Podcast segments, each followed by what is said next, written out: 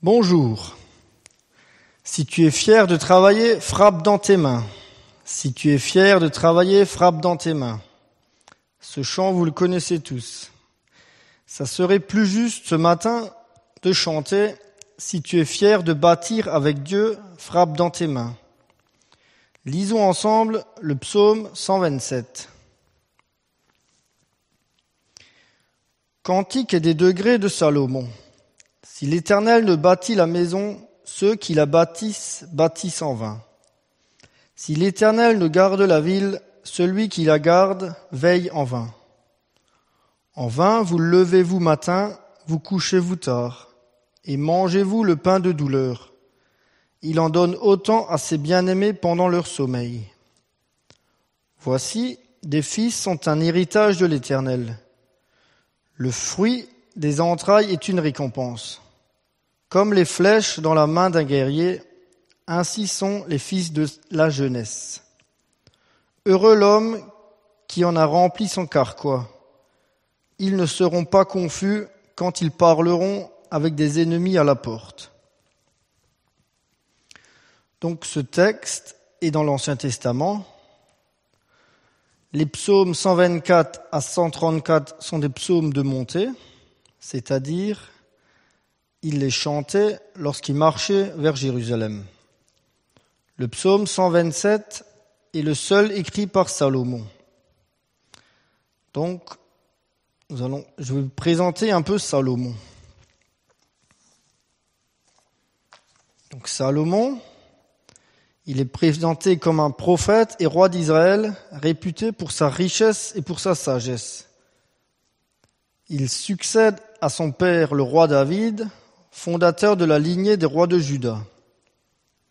Salomon, bâtit la première maison de Dieu, le temple de Jérusalem, sur la fondation posée par le roi David. Entamée lors des quatre années de règne de Salomon, la construction du temple durera sept ans. Salomon écrit aussi plusieurs livres dans la Bible, les Proverbes, le Cantique des Cantiques, et l'Ecclésiaste.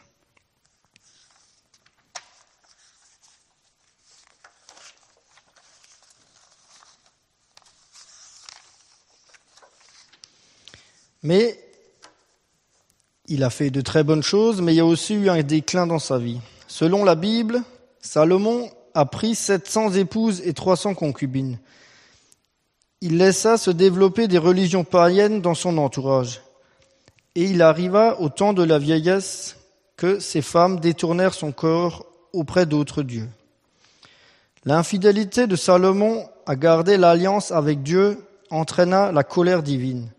Parce que tu as fait cela, je t'arracherai le royaume, seulement je ne le ferai pas dans tes jours à cause de ton père David, mais je t'arracherai aux mains de ton fils. Il fut aussi connu pour sa sagesse. La sagesse de Salomon surpassait la sagesse de tous les fils d'Orient et toute sagesse des Égyptiens.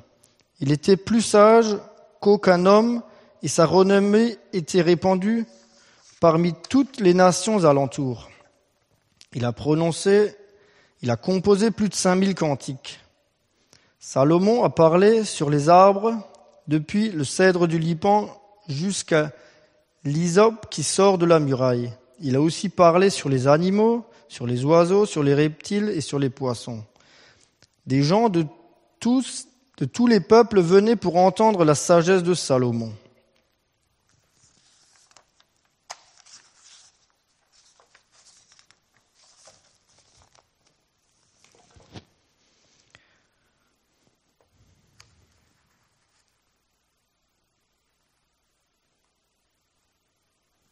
Ce matin, je vous propose de comprendre ce que l'homme pousse à bâtir. Donc, l'homme pousse à bâtir à tout prix, bâtir pour sa propre gloire et bâtir pour un temps seulement. Puis, je vais essayer de vous trouver les mots pour bâtir avec Dieu, se reposer sur Dieu, mettre le paquet sur l'héritage. Donc le verset 1. Si l'Éternel ne bâtit sa maison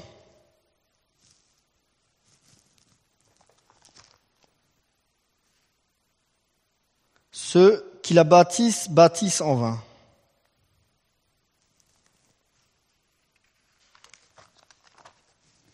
Dans ce psaume, on a plein de verbes. Bâtir, lever, coucher, garder. Ce sont des actions. C'est le travail. Donc le travail sans Dieu est vain. Le travail avec Dieu n'est pas vain. Dieu nous a invités à travailler avec lui. On peut s'appuyer sur lui. Dieu travaille derrière notre travail, même quand nous dormons. Dieu travaille en coulisses. Le travail pour Dieu est forcément béni. Notre travail est une forme d'adoration. Les gestes les plus simples prennent un sens particulier si on le fait pour Dieu. Ma vie d'église est-elle une option ou est-ce l'essentiel? Le travail est un don de Dieu. On peut lire ça dans la Genèse. Après la chute, le travail est devenu difficile parce que Dieu a maudit le sol à cause de ses péchés. Genèse 3. Au lieu de s'humilier, les gens sont devenus arrogants. Aujourd'hui encore, il y en a qui refusent de reconnaître que Dieu est source de tout ce qu'ils possèdent. Ensuite, beaucoup de choses dépendent de notre travail. Enfin, le travail n'est pas négociable, tout comme le pardon ou la prière. Ce n'est pas négociable. Aujourd'hui, on négocie tout. Je suis croyant, mais pas pratiquant. Je veux bien du baptême républicain, mais pas le reste. Salomon a bâti le temple en sept ans, bâti la paix durant tout son mandat de roi. Mais il a aussi bâti la polygamie. Et au lieu de boire un verre de Riesling, il buvait un litre matin, midi, soir. La concordance de ce psaume nous renvoie toujours au Proverbe 13 et au Proverbe 6, qui a aussi été écrit par Salomon. Donc Proverbe 13, le paresseux a des désirs qui, qui aboutissent à rien. Les hommes actifs sont dans l'abondance. Et le Proverbe 6, versets 6 à 11, Va vers la fourmi paresseux. Considère ses voies et deviens sage. Elle n'a ni chef, ni inspecteur, ni maître. Elle prépare en été sa nourriture. Elle amasse pendant la moisson de quoi manger. Paresseux, jusqu'à quand seras-tu couché? Quand te releveras-tu de ton sommeil? Un peu de sommeil, un peu d'assoupissement un peu croiser les mains pour dormir. Et la pauvreté te surprendra comme un rôdeur.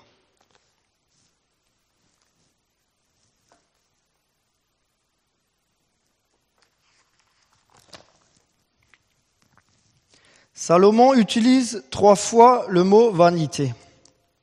Ça veut dire quoi? Travailler en vain. Salomon a été un expert en construction du temple, mais également un expert pour tout gâcher. Le 3 mars 2020 était l'anniversaire de mariage de mes parents. 47 ans de mariage et leur verset de mariage était le psaume 127. Est-ce qu'ils ont bâti en vain? Non, ils ont investi dans le Seigneur, dans la maison, dans le couple, dans les enfants. Alors que beaucoup d'agriculteurs travaillent le dimanche, eux non. Eux, ils ont rendu grâce au Seigneur à l'Église. Et Dieu les a et Dieu les bénit aujourd'hui encore. Vanité des vanités, tout est vanité et poursuite du vent. Est-ce que vous avez déjà travaillé pour rien? Regardez toutes ces familles qui divorcent. Elles recommencent leur vie avec zéro. Pour conclure, Dieu récompense ceux qui bâtissent.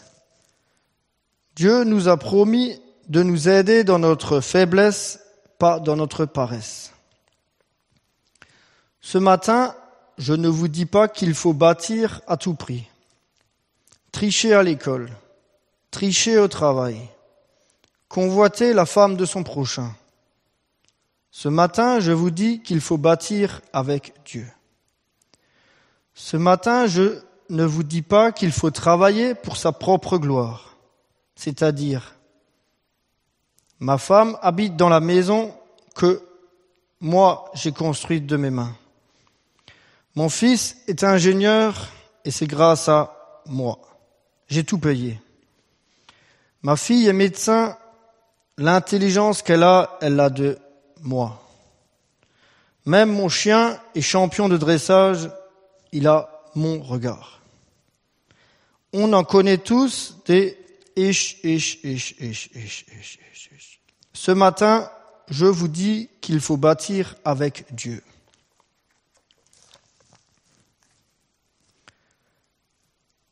Il ne faut pas bâtir futilement pour ce temps seulement. J'ai quatre motos, j'ai trois camping-cars, j'ai deux piscines, je fais une fois le tour du monde par an, etc. Passons au verset 2.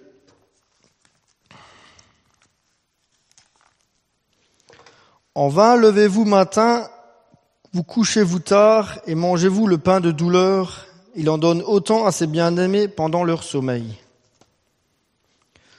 Se reposer sur Dieu. Il y a tellement de choses qui peuvent arriver quand on bâtit. Si on on se repose pas sur Dieu, on peut finir avec du cannabis dans la bouche ou avec beaucoup de vin par jour comme Salomon. Comment est-ce que je peux dormir avec tous les soucis que j'ai? Je me lève tôt, je me couche très tard. Non, non, non. Tout n'est pas sous notre contrôle. Ce verset ne nous incite pas à la paresse, mais elle nous incite à la sérénité. Pourquoi Dieu nous a créés avec ce besoin de dormir, sachant que Dieu ne dort jamais? Pourquoi nous avons besoin de dormir? On dort un tiers de notre vie. Le sommeil, il est pour toute l'humanité vieux, jeunes, musulmans, chrétiens, riches, pauvres. Un tiers de notre vie, Dieu nous montre que c'est lui le boss.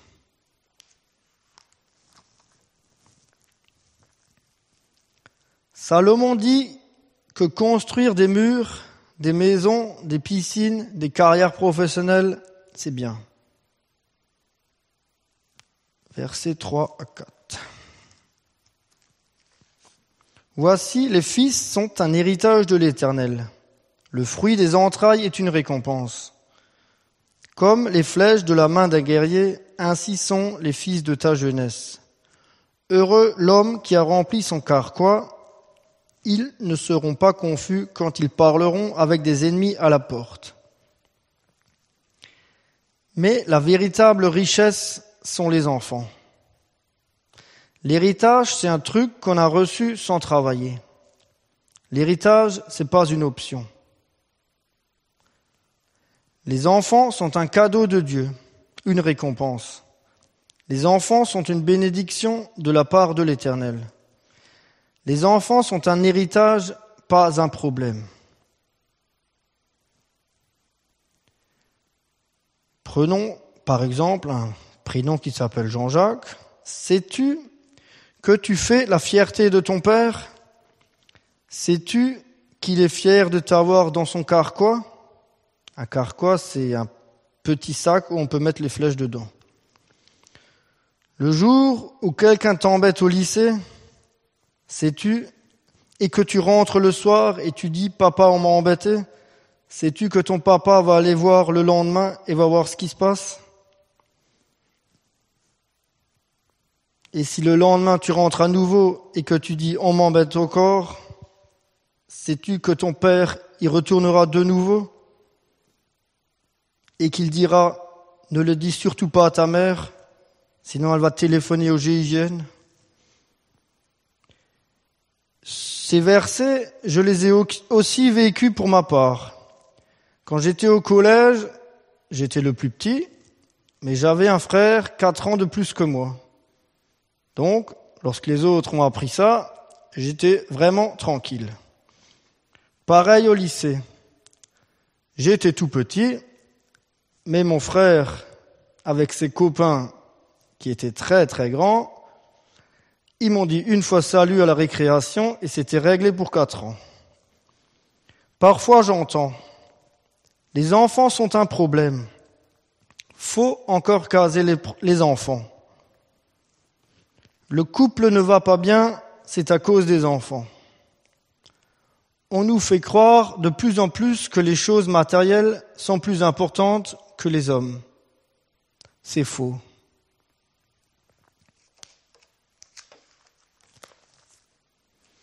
Modernisons un peu le texte. L'héritage nous fait penser à la retraite. Notre but, c'est quoi? Accumuler beaucoup de points de retraite? Avoir une grosse retraite Le plus important, c'est d'avoir de la visite quand on est âgé. Le plus important, c'est d'avoir un groupe d'amis. Il y en a beaucoup qui se retrouvent seuls à la fin de leur vie. Je peux que leur laisser ce dicton. Si tu veux un ami, il faut soi-même être un ami. Il y en a, ils ont des enfants, mais les enfants veulent plus les voir. Il y en a, ils ont des amis, mais les amis veulent plus les voir. Ce texte nous dit qu'il faut investir dans l'héritage de nos enfants, dans l'Église. Qu'il faut remplir son carquois. Il n'est pas dit il doit être grand ou petit. Vous pouvez avoir sept fils et la jalousie peut vous mener à vendre votre frère, comme avec l'histoire de Joseph. Vous pouvez avoir un seul fils et celui-là, il peut mal tourner. Pour ceux dont le carquois est vide ou pas rempli, je vous propose Jésus, un ami, un Seigneur qui ne demande qu'à bâtir avec vous. L'Éternel bâtit votre maison et votre dynastie. Pendant notre pèlerinage sur terre, nous sommes occupés à travailler, à protéger nos villes, à prendre soin de toute notre famille.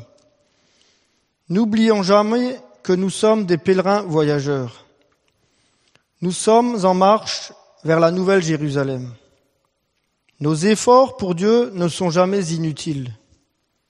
Même le jour où nous allons nous endormir, du sommeil de la mort, le Seigneur nous donne encore plus à ses bien-aimés. Pendant qu'ils dorment, un jour nous ressusciterons et nous recevrons gratuitement l'héritage. Amen. Pour conclure, Dieu a choisi que du sang de Salomon coule dans les veines de Jésus. Mais Salomon ne fait pas partie des héros de la foi dans le livre d'Hébreu. Bâtir avec Dieu ou bâtir sans Dieu, aucun compromis n'est possible. Ce matin, Culte à huis clos, pas d'enfants qui pleurent, pas de chaises qui grincent, le silence total. C'est comme le slogan du Racing Club de Strasbourg. Tu n'es pas seul, nous sommes des milliers. Moi aussi, ce matin, je peux affirmer, je ne suis pas seul. Des milliers d'anges sont autour de moi. Prions les uns pour les autres durant ces semaines de confinement. Que Dieu vous bénisse. Amen.